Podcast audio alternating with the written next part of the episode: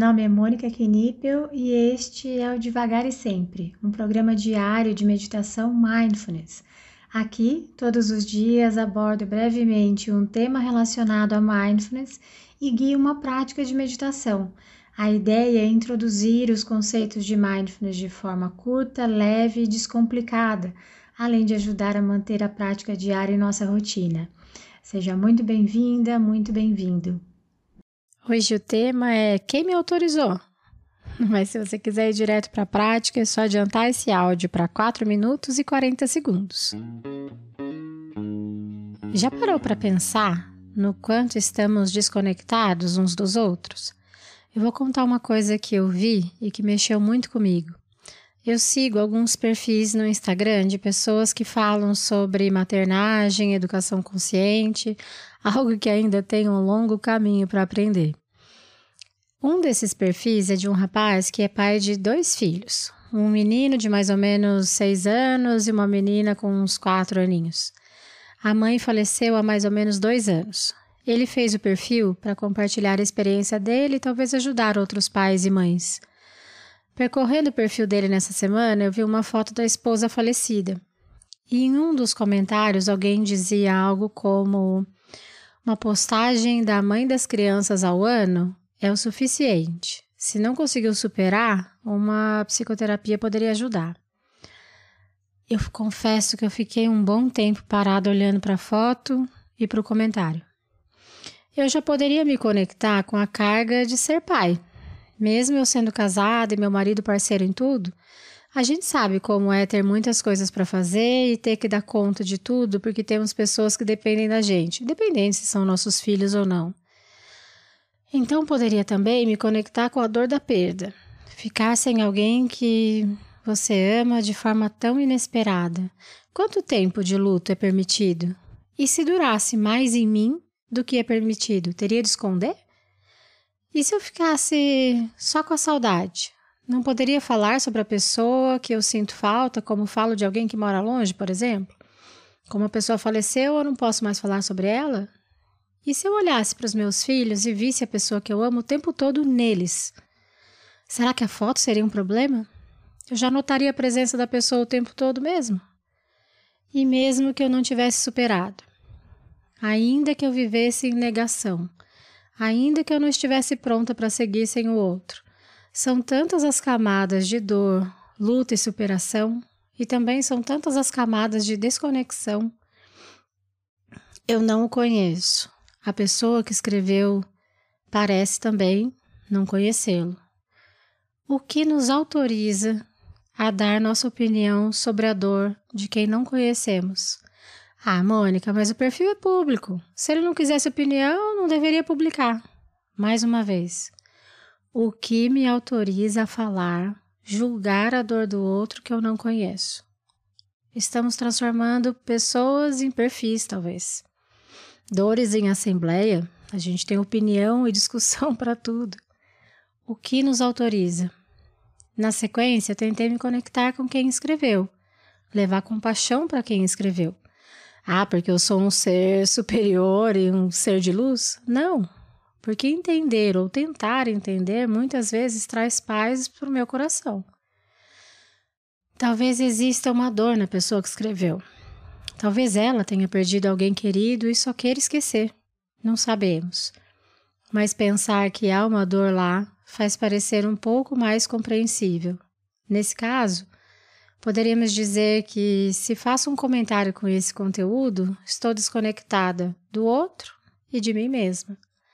E nós? Quantas vezes olhamos para a dor do outro julgando que saberíamos como resolver de forma simples e a diminuímos? Toda dor é dor, mas amanhã eu vou falar sobre isso.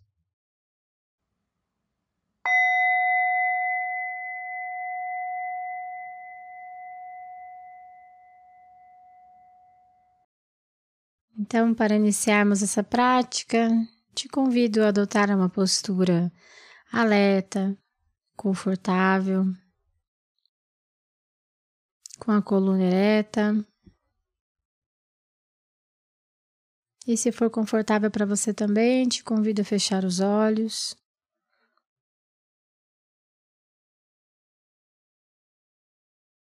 E gentilmente te convido a levar a sua atenção para as sensações do seu corpo como um todo. Quais as sensações estão presentes nesse momento?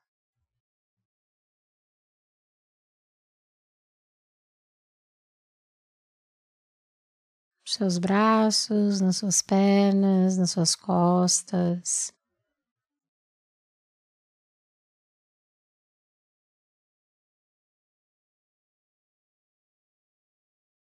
Permita que a sua atenção repouse suavemente sobre as sensações que estão presentes nesse momento no seu corpo.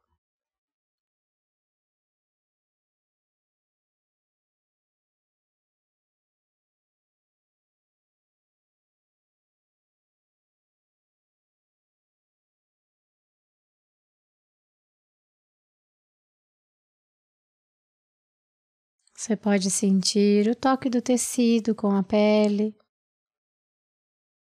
em diferentes regiões.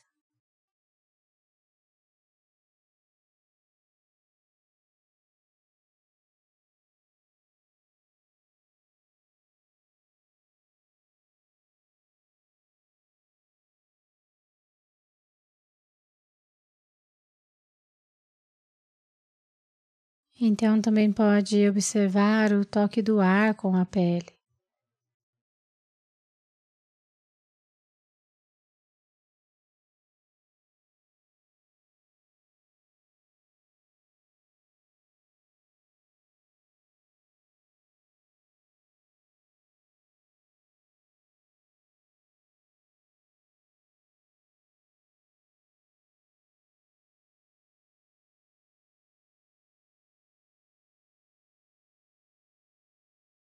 Tente perceber se há alguma região de desconforto, de tensão.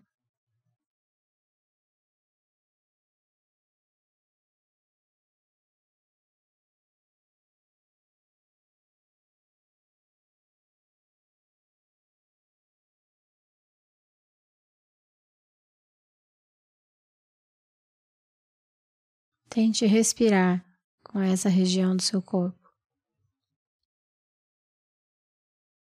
Apenas observando.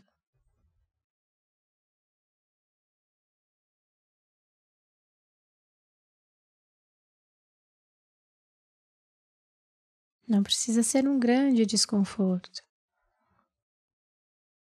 Às vezes, a própria postura que você escolheu para realizar essa prática pode trazer algum desconforto leve.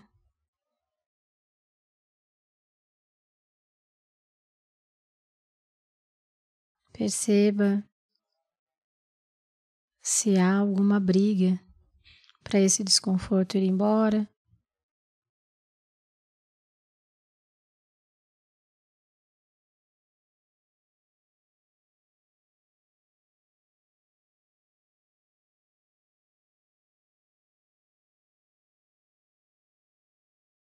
E se há esse movimento de aversão a esse desconforto, investigue como fica o resto do seu corpo.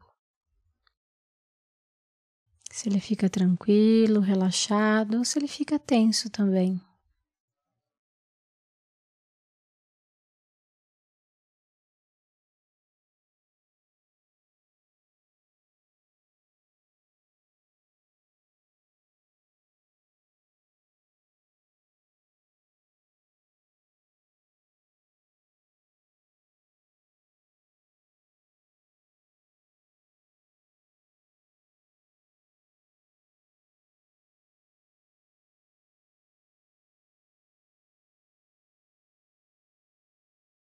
Quando notamos um desconforto físico, é natural que haja também pensamentos em relação ao desconforto.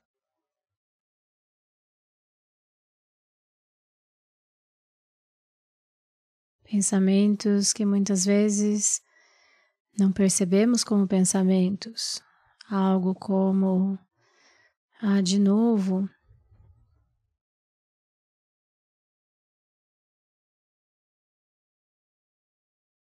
Deixa eu tentar mudar para ver se essa dor vai embora.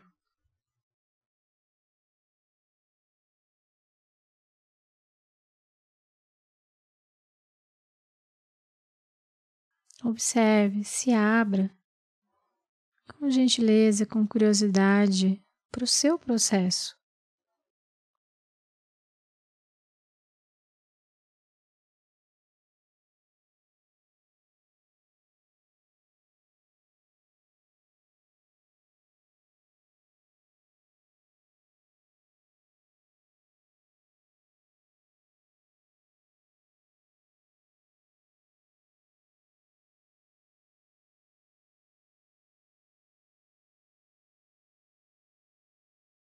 Então volte a sentir o seu corpo como um todo,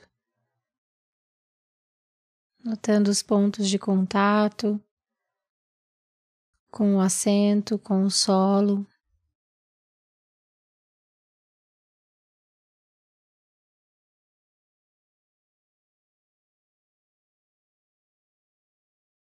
Talvez consiga sentir os músculos que estão trabalhando para que você mantenha a sua postura, o seu equilíbrio.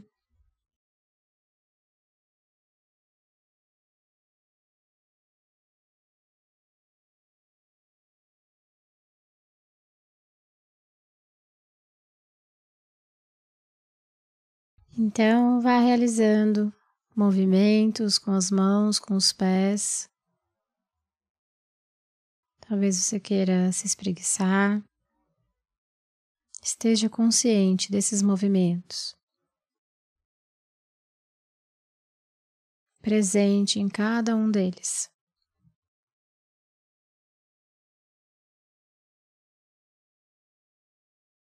Então, ao soar do sino, quando estiver pronta, pronto, você pode abrir os olhos e encerrar essa prática.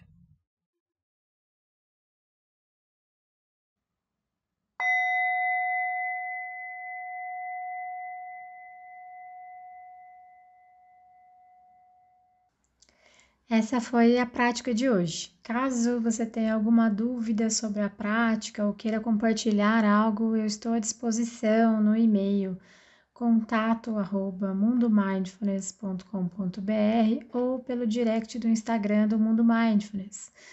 Fique à vontade para mandar mensagem para mim. Só peço que você se identifique como devagar e sempre, para que eu saiba que a dúvida, que o contato veio daqui. Tá bom? Obrigada e até a próxima!